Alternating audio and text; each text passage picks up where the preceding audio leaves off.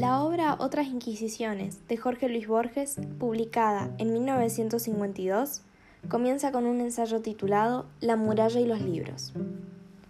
En el texto, el más trascendente de los escritores argentinos reconoce que le produjo satisfacción e inquietud saber que el mismo hombre que mandó a quemar todos los libros anteriores a él fue el que iniciara la construcción de la Gran Muralla, el primer emperador. Todo es fascinante en la Gran Muralla China. Hace 2500 años que sus muros se mantienen en pie.